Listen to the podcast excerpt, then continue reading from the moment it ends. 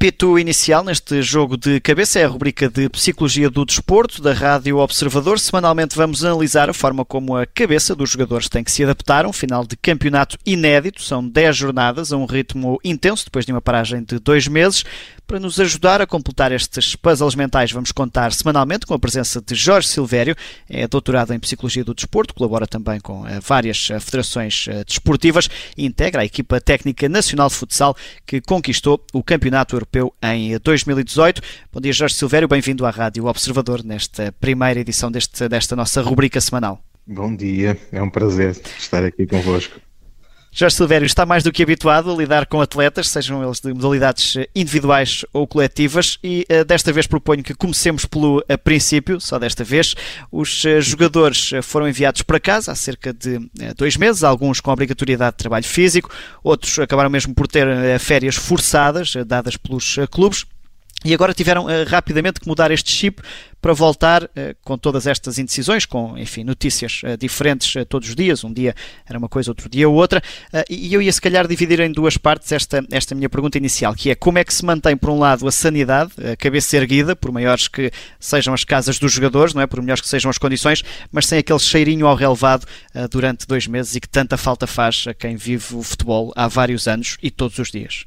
É verdade. É verdade. Aliás, essa foi uma das principais queixas, digamos assim, dos, dos atletas eh, com quem trabalho, né, que foram referindo, por um lado, a falta de bola para aqueles que tinham casas mais eh, com menos condições, digamos assim, de treino e não podiam, não podiam utilizar a bola, e outro, de facto, essa, a questão do cheirinho à relva né, e também o, o, poder estar com os colegas no, no balneário. Eh, mas começando mesmo pelo princípio, Miguel, Uh, eu acho que todos nós percebemos um pouco isto uh, que eu vou falar a seguir, todos nós mesmos não atletas, porque daquilo que eu tenho, que eu tenho falado com, com os atletas, que eu tenho falado com os meus colegas, sobretudo a nível internacional, uh, e do que eu tenho lido até em termos de investigações científicas, embora isto, uh, obviamente, não estávamos habituados, e isto foi, foi completamente inédito, esta pandemia, mas parece-me que basicamente passámos por, por quatro grandes fases, digamos assim, neste processo. Uma primeira fase de choque, Uh, pronto, ninguém sabia o que era isto e, portanto, ficámos todos um bocado. Ninguém estaria a contar com o impacto que, que, que o coronavírus teve uh, e, portanto, claramente choque. Depois, numa segunda fase, uma habituação, ou seja, ok, temos que ficar em casa, uh, isto até é engraçado porque é uma coisa nova que não estamos habituados, como é que nos vamos adaptar a isto?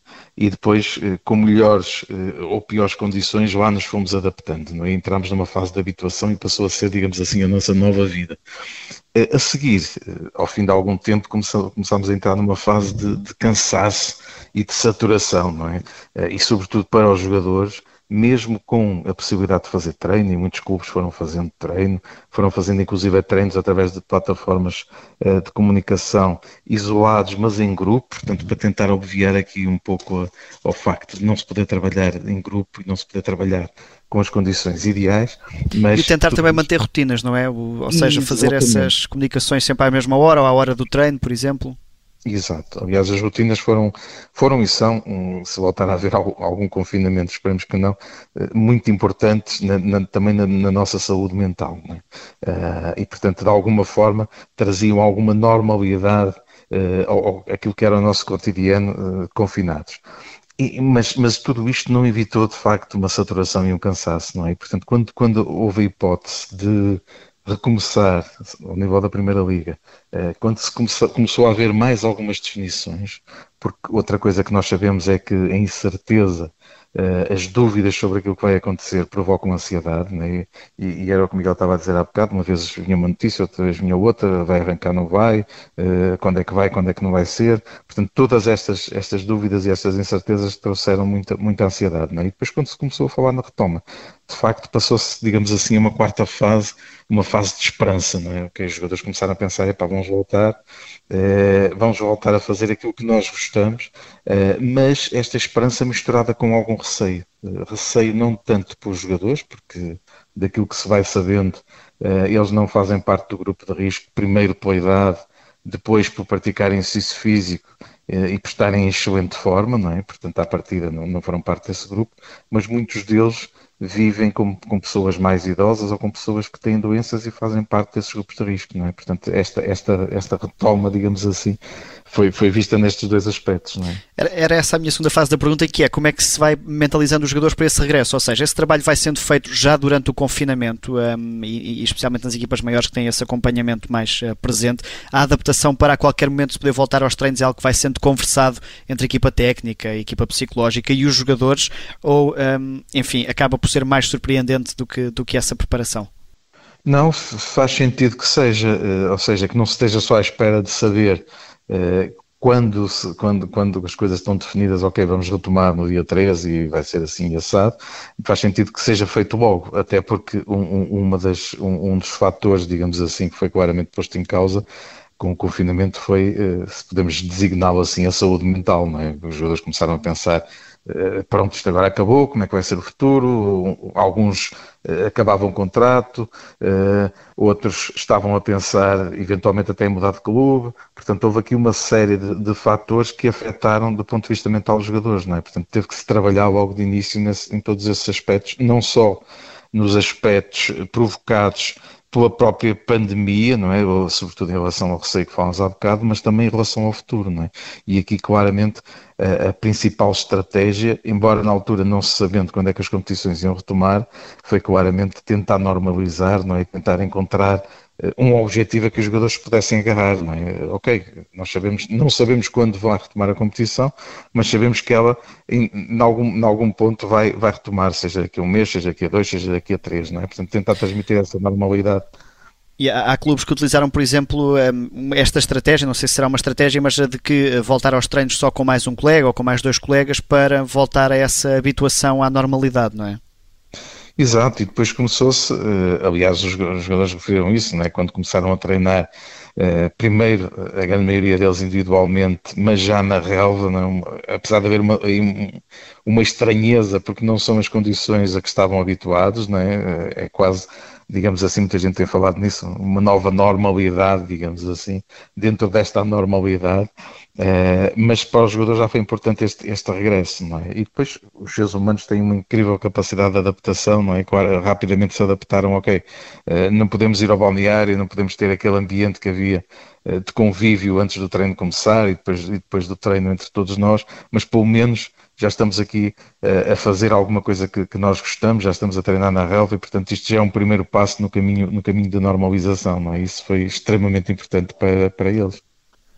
Sim, ainda por cima de uma modalidade coletiva há também essa questão do, do, do balneário que se vai construindo e que é também uh, importante. Jorge Silveira, neste regresso ao campeonato há, há também uma característica que uh, não tem passado despercebida, uh, tanto aos jogadores como aos adeptos, e introduz também esta variante, que são os jogos à porta fechada. Para um jogador é completamente diferente poder contar ou não com o apoio dos adeptos e perguntava-lhe se isso facilita a tarefa às equipas que acabam por jogar fora, porque não vão ter do outro lado os adeptos adversários.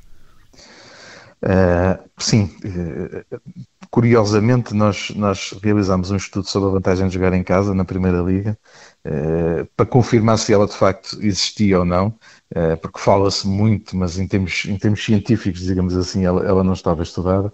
Nós partimos de uma, de uma definição que é que normalmente é, é, é utilizada a nível científico nos estudos sobre a vantagem de jogar em casa, que é o número de pontos que são obtidos em casa sob a forma de percentagem em relação ao número de pontos total ganho, ganhos. E, e, se isto for acima de 50%, há vantagem de jogar em casa. E claramente verificamos que sim. Uh, num conjunto alargado de anos, em cerca de 18 anos, há vantagem de jogar em casa na primeira liga de futebol em, em Portugal. Tal como acontece em, em, em, muitas outras ligas espalhadas por esse mundo fora, não só de futebol, mas também de outras modalidades coletivas. Não é? Uh, e uma das, um dos aspectos principais, há uma série de aspectos que permitem explicar a vantagem de jogar em casa, um dos aspectos principais é precisamente o apoio da multidão, não é? uh, que não vamos ter. Os jogadores costumam, costumam se referir muitas vezes a esse, a esse apoio não é? que é passado dos adeptos para eles, não é? sobretudo eh, quando as coisas não estão a correr tão bem ou quando já, estão, já se está a aproximar o fim do jogo e o resultado não é favorável e de repente eh, aquilo que, que, normalmente se costuma designar o 12 jogador não é? tem ali um, um acréscimo. É? Claramente agora não vai existir isso, não vai existir para todos. Pronto, vai ser mais um, um fator dentro desta tal nova normalidade que vai ser diferente a que os jogadores vão ter que se habituar. Uh, há aqui dois, dois fatores que me parecem importantes. Por um lado, aquilo que eu dizia há pouco em relação à, à nossa capacidade para nos adaptarmos, portanto, os jogadores depois vão, vão acabar por se adaptar, e de alguma forma eles já estão preparados para isso, porque a grande maioria das equipas, na grande maioria dos treinos, são à porta fechada. Claro que os treinos são diferentes da competição, não é? mas aquilo que se faz no treino é preparar os jogadores para a competição. Não é? Portanto, eu diria, desse ponto de vista, hum, eles já estão preparados, embora a grande maioria deles não tenha, não tenha ainda tido a experiência de ter jogos sem, sem adeptos, não é? Uh, e de facto, quando se fala com jogadores ou treinadores que já passaram por essa experiência, eles referem sobretudo a estranheza, não é? Pronto, aquilo que é diferente, mas vai haver uma série de coisas que vão ser diferentes, não é? Portanto, vai ter que haver aqui uma, uma, uma adaptação muito grande da parte dos, dos, dos atletas, dos treinadores, a esta, a esta nova normalidade. Não temos público nos, nos estádios. Sim, e quanto maior o estádio, maior deverá ser essa, essa estranheza. E também Muito nessa bem. adaptação eu puxava aqui uh, o, uh, os adeptos que também não vão a poder uh, ir ao estádio, não é? Portanto, era disso que estávamos a falar, um, e sofrem também aquilo que é um, um bocadinho o paradigma de ver o futebol, não é? Não poder abraçar-se ao colega que está ao lado na bancada, ou não poder comentar aquele jogo. E eu, antes de lhe lançar a pergunta, sugeria que ouvirmos um registro até da Diretora-Geral da, da Saúde, que no briefing de ontem reconhece essa importância social do futebol em Portugal? Foi muito importante, foi uma, uma, uma luta e uma conquista começar o campeonato de futebol. Eh, reconhecemos todos que era uma atividade importante do ponto de vista económico, do ponto de vista social, do ponto de vista até da nossa vida coletiva, porque faz parte dos nossos hábitos de lazer, mesmo não indo aos jogos assistir, e portanto foi um esforço enorme que foi feito por todos para que possam existir jogos. E portanto todos temos que garantir que a época acaba e que acaba em segurança, portanto, e que nem adeptos, nem jogadores, nem equipas técnicas se infectam por causa dos jogos de futebol. Acho que foi muito importante ter-se conseguido a retoma e, portanto, eh, o nosso apelo, mais uma vez, e aqui obviamente todos de acordo, é a responsabilidade social. Não vamos deitar eh, perder aquilo que conquistamos com tanto esforço este registro da Diretora-Geral da Saúde. E era isso que lhe perguntava, Jorge Silvério, afastando-nos aqui um bocadinho uh, por breves minutos dos relevados. É importante para a saúde mental dos portugueses este regresso do futebol, que é o desporto mais apoiado em, em Portugal? É. Uh, a senhora Diretora-Geral da Saúde ficou aqui um ponto que me parece extremamente importante. Né? Neste regresso a esta tal nova normalidade, é, é importante que haja uh, um retomar da normalidade antiga, digamos assim, embora obviamente com as devidas adaptações e com os devidos cuidados. Não é? E ela falou aqui no, no papel essencial que o futebol, eu diria o desporto, mas obviamente no nosso país mais o futebol, tem neste regresso à normalidade, é? a importância que tem para muitas pessoas, eh, como o Miguel dizia, é? podemos partilhar eh, um lance, podemos discuti-lo, podemos, podemos falar com os nossos amigos, mesmo que sejam de clubes, de, de, outros clubes, sobre aquilo que se vai passando e isso acaba por ser extremamente importante também, eh, até numa perspectiva de lazer para, para a manutenção da nossa, da nossa saúde mental. Uh, e depois, uh, obviamente, aqui nós falamos, estamos a falar muito dos jogadores, dos treinadores, mas de facto, em relação aos adeptos, também é importante uh, que haja, digamos assim, esta, esta retoma, porque para eles também, está, para, ou para muitos deles, o ter estado sem jogos criou aqui um enorme vazio, digamos assim, até em termos emocionais, e portanto, por aí também é extremamente importante. Agora, a questão da responsabilidade social que a Diretora-Geral de Saúde também mencionou é extremamente importante. É? Há regras a cumprir, já percebemos que houve, eh, no início da, da, pandemia, alguns jogos que foram realizados, sobretudo alguns jogos das competições europeias, depois conduziram, aliás, já, já estudos feitos sobre isso, a um conjunto de mortes eh, que seria perfeitamente evitável. Eh, portanto, é preciso ter muito cuidado e não nos esquecermos de, de cumprirmos as regras que estão instituídas, pelo menos até, até podermos ganhar uma nova normalidade mais próxima daquela que era antiga, digamos assim. Sim, é importante assistir aos jogos também em segurança. Têm sido também dados conta nos últimos dias algumas intenções das claques em irem até ao exterior dos estádios, mas a polícia também já garantiu que vai estar atenta a isso. Professor Jorge Silvério, ainda nesta questão dos eh, jogos à porta fechada e pegando nesse uh, estudo de que uh, me falou, há, há, pelo menos em Portugal, há uma equipa que vai sentir isso em maior, em maior intensidade, que é o Santa Clara, é uma equipa soriana, que é, é até um símbolo da região autónoma e que vai jogar agora este final de campeonato na, na cidade do futebol. É uma mudança, e antes de lançar também a pergunta, é uma mudança que o técnico João Henriques admitiu em entrevista à Rádio Observador durante o mês passado, de que vai fazer toda a diferença e vamos ouvir essa opinião do treinador do Santa Clara. Havendo equipas a jogar nos seus estádios, quando jogam fora noutros estádios, como seria pressuposto acontecer naturalmente, ser mais prejudicados relativamente a outras equipas, com toda a certeza, porque nossa casa nunca será uh, o estádio de São Miguel, será sempre o outro qualquer estádio.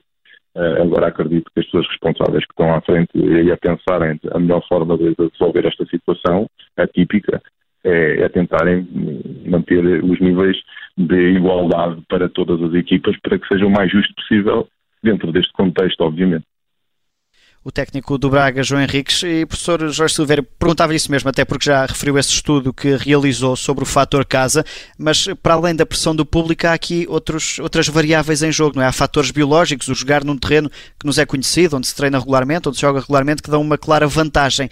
Esta equipa em particular eh, precisa de uma atenção especial eh, junto dos seus jogadores para isto de com ou sem adeptos nunca jogar na sua casa? É, vai ser claramente um caso de estudo, um caso a que seguramente vamos estar bem atentos para ver como é que vai ser a reação.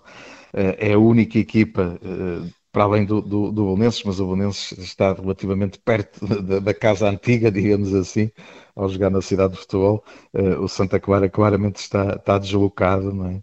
Uh, e portanto vai ser interessante ver como é, como é que isto vai funcionar. Por um lado, as equipas não vão ter de facto os adeptos, portanto aí uh, estão todas em, em pé de igualdade.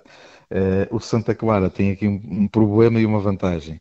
Uh, o problema é que, de facto, falta essa familiaridade. Uh, não estão habituados a jogar na cidade de futebol, vão ter pouco tempo de adaptação, não é? Claro que à medida que os jogos forem decorrendo, vão cada vez tendo mais essa habituação, mas há muitas vezes, uh, provavelmente as pessoas que, que, não estão tão ligadas ao, ao futebol não, não têm esta percepção, é? destes, destes aspectos de, de familiaridade, é? de, de saberem que o placar televisivo ou, ou, ou, que um cartaz publicitário está colocado ali, portanto, ao fazerem um passo para, para um colega, já sabem, conseguem calcular a distância também recorrendo a essas pistas externas, portanto, claramente estes fatores de familiaridade não vão existir, mas uh, o Santa Clara tem aqui uma vantagem que é não vai uh, realizar grandes viagens quando vem ao, quando vem ao continente para, para jogar com as equipas aqui do continente, porque já cá está, não é? Portanto, esse seria um fator, ou pode ser um fator que lhes pode dar aqui algum equilíbrio no meio, no meio de tudo isto, não é? E depois também eh, o trabalho que, que foi tornado público, não é? que a Federação Portuguesa de Futebol fez na cidade de futebol em tentar que o Santa Clara se sentisse em casa, obviamente, dentro do possível, não é? Portanto, coloca aqui, eh, aliás, este recomeço do, do, do, campeonato coloca questões interessantíssimas e vamos ver como é que tudo isto vai funcionar e como é que os atletas vão reagir.